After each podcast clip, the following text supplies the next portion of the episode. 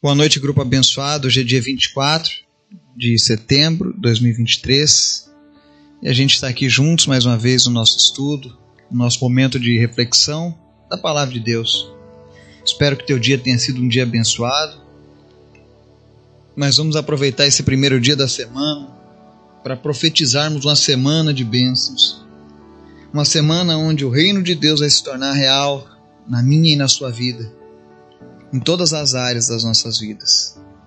Que você possa começar essa semana com temor no coração e clamando a Deus para que Ele seja Senhor em todas as áreas da tua vida. Amém? Hoje nós vamos fazer uma reflexão lá no livro de Romanos sobre a bondade de Deus, sobre a demonstração de amor que Deus tem por nós. Eu vou falar sobre esse assunto porque existem muitas pessoas que ainda possuem na sua mente uma imagem errada sobre quem é Deus. Eu espero que a palavra de Deus hoje venha falar ao teu coração. Mas antes da gente começar o estudo, quero convidar você para a gente ter o nosso momento de oração, para a gente orar um pelos outros, orar pelas nossas famílias.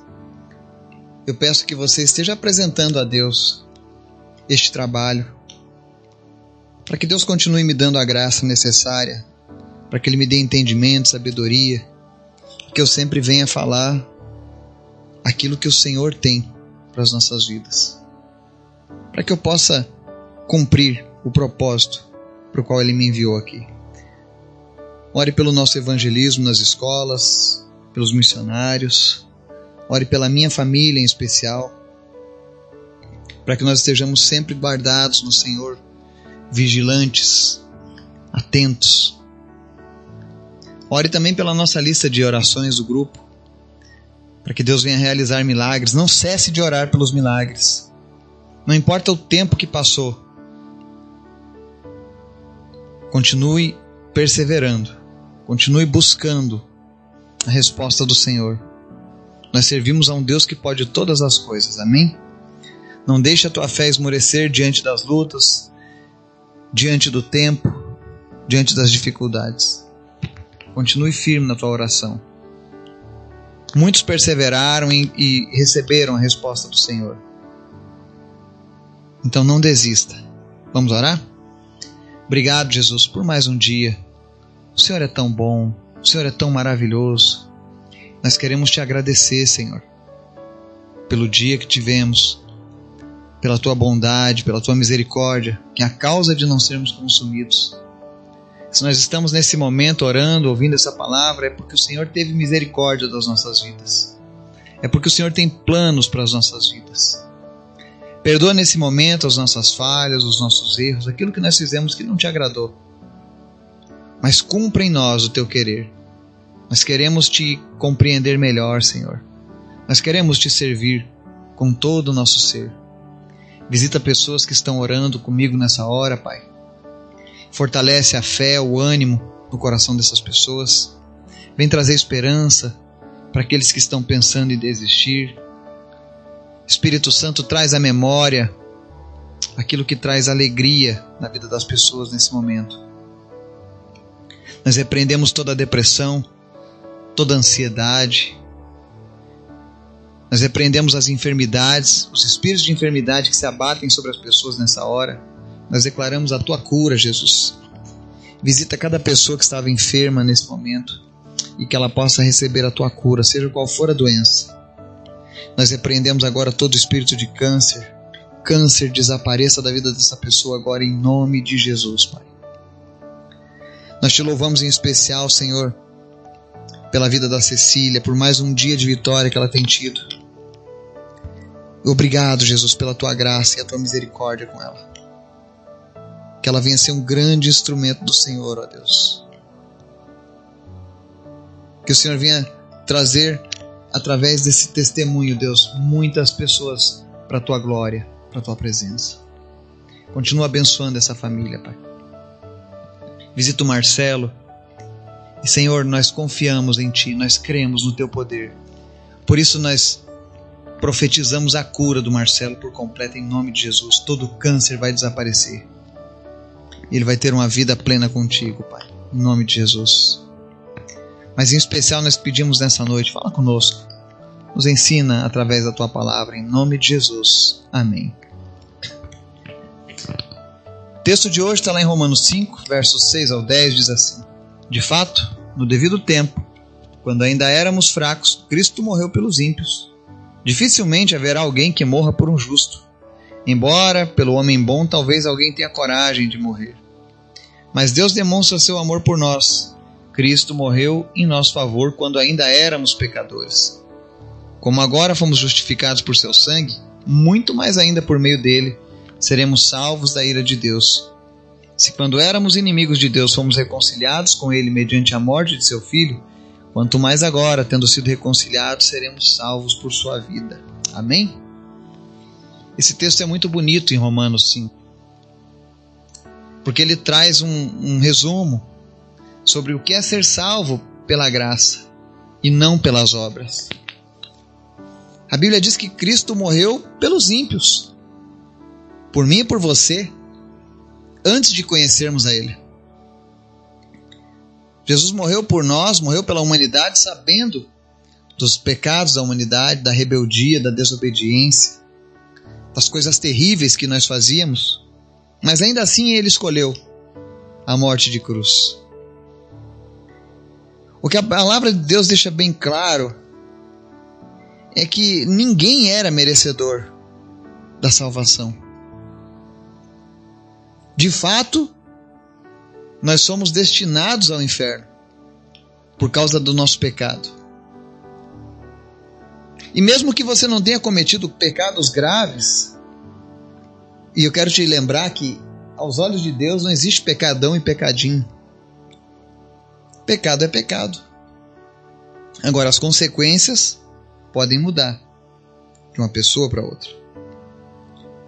Mas mesmo que você não tenha feito cometido graves delitos, ainda assim, teu destino era o inferno.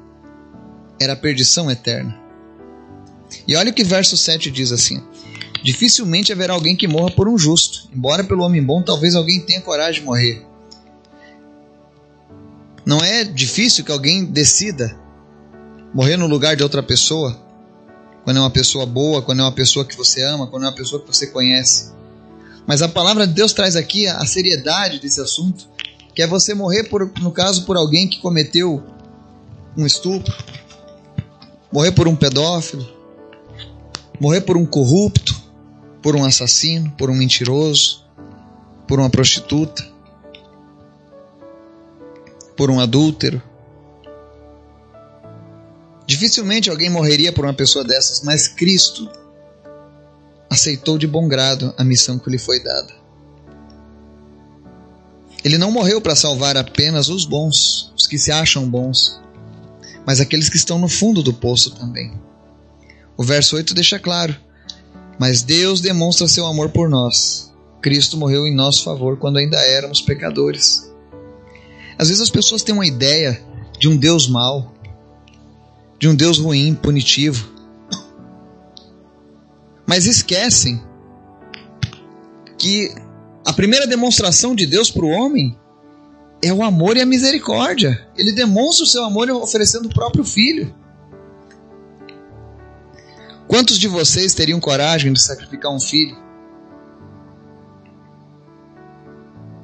Deus sacrificou seu único filho. Aquilo que tinha de mais valor, ele entregou por mim e por você. Isso é uma prova de amor. Que ninguém pode se ninguém pode fazer algo parecido. É por isso que o nosso Deus é tão bom e tão maravilhoso. Eu não sei se você tem agradecido a Deus por essa dádiva que é você poder ter acesso à palavra dele, conhecer o plano dele para a tua vida. Nós vivemos tempos perturbadores, onde a religião muitas vezes tem afastado as pessoas de Deus. É muito fácil você se ajustar a uma comunidade religiosa. Mas o que nós precisamos fazer é nos ajustar com o plano de Deus para as nossas vidas. E esse plano vem através de Cristo. O verso 10 ele diz assim, verso 9: Como agora fomos justificados por seu sangue, muito mais ainda por meio dele seremos salvos da ira de Deus. O sangue de Cristo nos justifica. Ele paga os nossos pecados e nos salva da ira de Deus. E talvez você se pergunte, você diga ou afirme: Ah, não, tá vendo aí? Olha, Deus tem, tem uma ira. E Ele vai lançar essa ira sobre a humanidade. Vai. E sabe por que vai ser terrível o dia que Deus derramar a ira dele contra a humanidade? Porque parte dessa ira é saber que Deus enviou seu filho tão precioso, tão amado, e ainda assim as pessoas rejeitaram o sacrifício dele. Ainda assim as pessoas não quiseram o perdão que ele ofereceu gratuitamente. Tem pessoas que falam: Ah, eu vou ficar em cima do muro, cuidado. Quando você está em cima do muro, você já está no território do inimigo. Jesus pagou um preço tão alto por mim e por você. E quando você rejeita a salvação em Cristo, por causa da tua filosofia, por causa da tua teologia, por causa da tua religião, da tua tradição, você está instigando mais ainda a receber a ira de Deus. Eu vejo pessoas que têm medo de ler Apocalipse, que diz que lá só tem coisa difícil, ruim. Mas aquilo é ruim para quem não é salvo. Aquilo vai ser ruim, aqueles acontecimentos tenebrosos do Apocalipse, eles vão ser ruins para aqueles que rejeitaram o amor de Cristo. E quando eu olho a demonstração de amor de Deus pela humanidade, quando a humanidade não merecia, e ainda assim a humanidade continua rejeitando esse amor de Cristo, eu analiso e vejo que a ira de Deus não é tão grande assim. O que você faria se você entregasse o seu filho para salvar as pessoas e as pessoas dissessem: Não, eu não quero. Eu não quero esse sacrifício tolo. Qual seria o teu nível de ira? Você teria misericórdia daqueles que rejeitaram a perda do teu único filho? Pois é. Mas quando eu e você aceitamos a Jesus como nosso Salvador, Ele nos justifica através do seu sacrifício.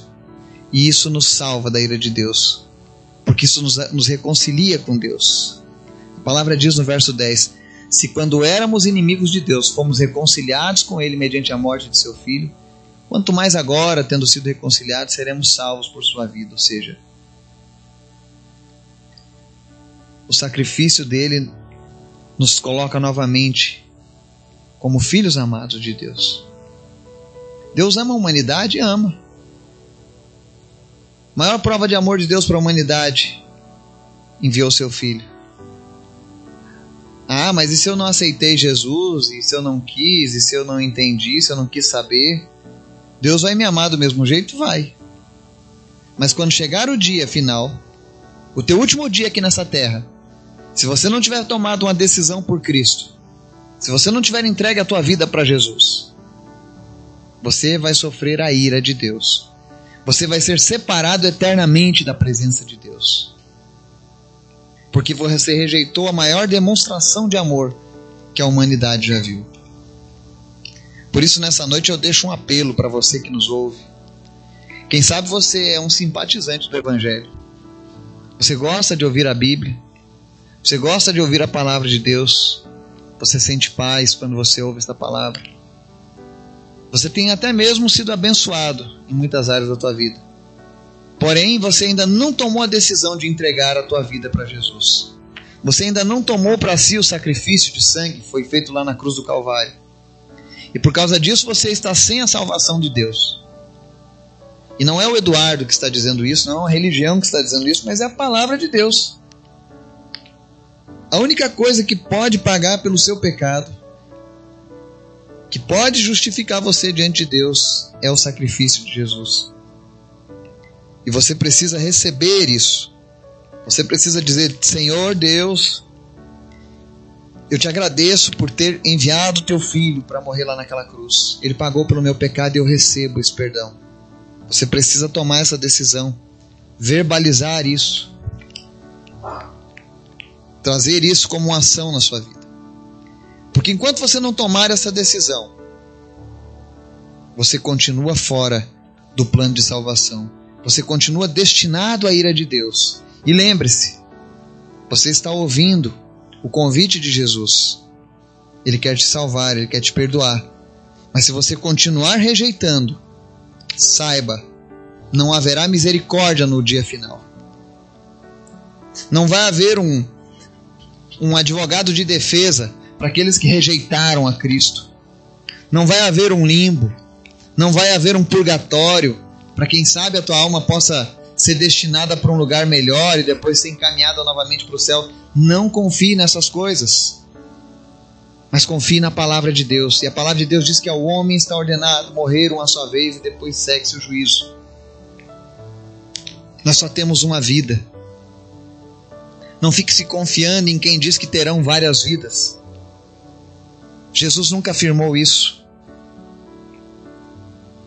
E os que ensinaram isso morreram e não estão mais aqui para contar histórias. Mas Jesus continua vivo. Jesus é real.